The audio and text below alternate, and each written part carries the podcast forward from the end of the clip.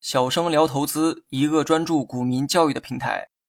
今天呢，咱们来学习一个与应收账款非常类似的科目，叫做应收票据。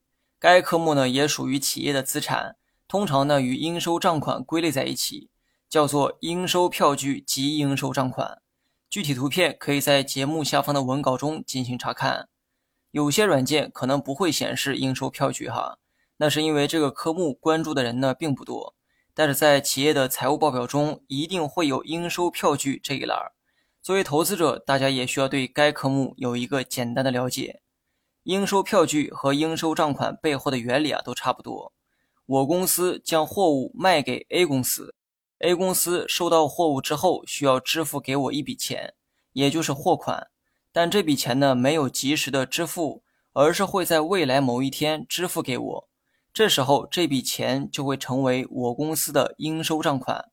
到这一步，应收账款和应收票据没有本质的区别。但是在 A 公司欠我公司货款的时候，A 公司如果选择了用票据去支付，这个时候这笔账会成为我公司的应收票据，而不是应收账款。举一个简单的例子哈，A 公司买了我公司的货，假设这批货价值一百万。A 公司用票据支付给我这批一百万的货款，这个时候这笔钱就属于我公司的应收票据。我公司的应收票据这一栏会多出一百万。A 公司支付的票据并不是现金，所以这笔钱不会计入到我公司的营业收入，而是会计入到应收票据中。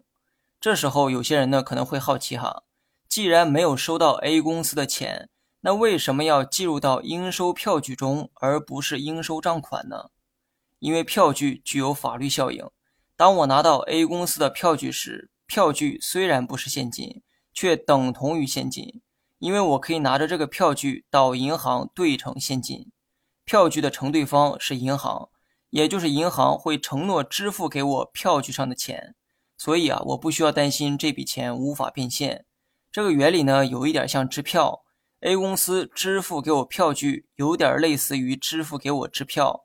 支票本身不是钱，但我却可以拿着支票去银行换成钱。同样是一百万的货款哈，如果 A 公司支付给我票据，我呢就不需要担心这笔钱会出现坏账，也不用担心这笔钱收不回来，因为这笔钱的承兑方是银行，到时候我拿着票据到银行就可以换成钱。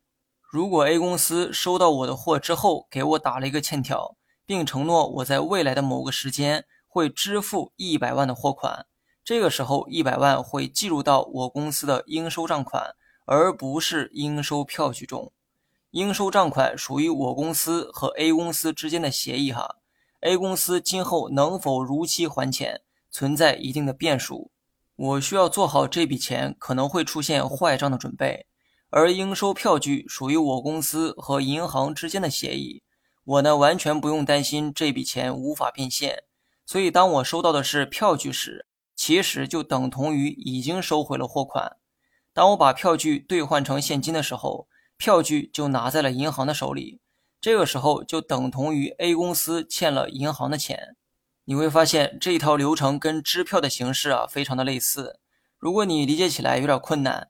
那你可以粗浅的将票据理解为支票。了解了这些之后，再去分析应收票据和应收账款时，你会发现存在风险的地方还是应收账款，因为应收票据不存在兑付风险。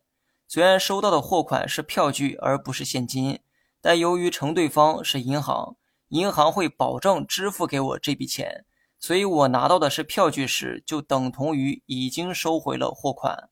当你看到一家公司的应收票据越来越多的时候，可以认为该公司的收入正不断的增加。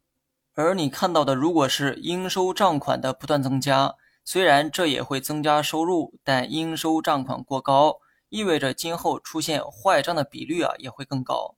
这一点你们可以回听上一期的内容哈，这里呢就不再赘述。好了，以上全部内容，如果你学会了，别忘了在评论区回复六六六。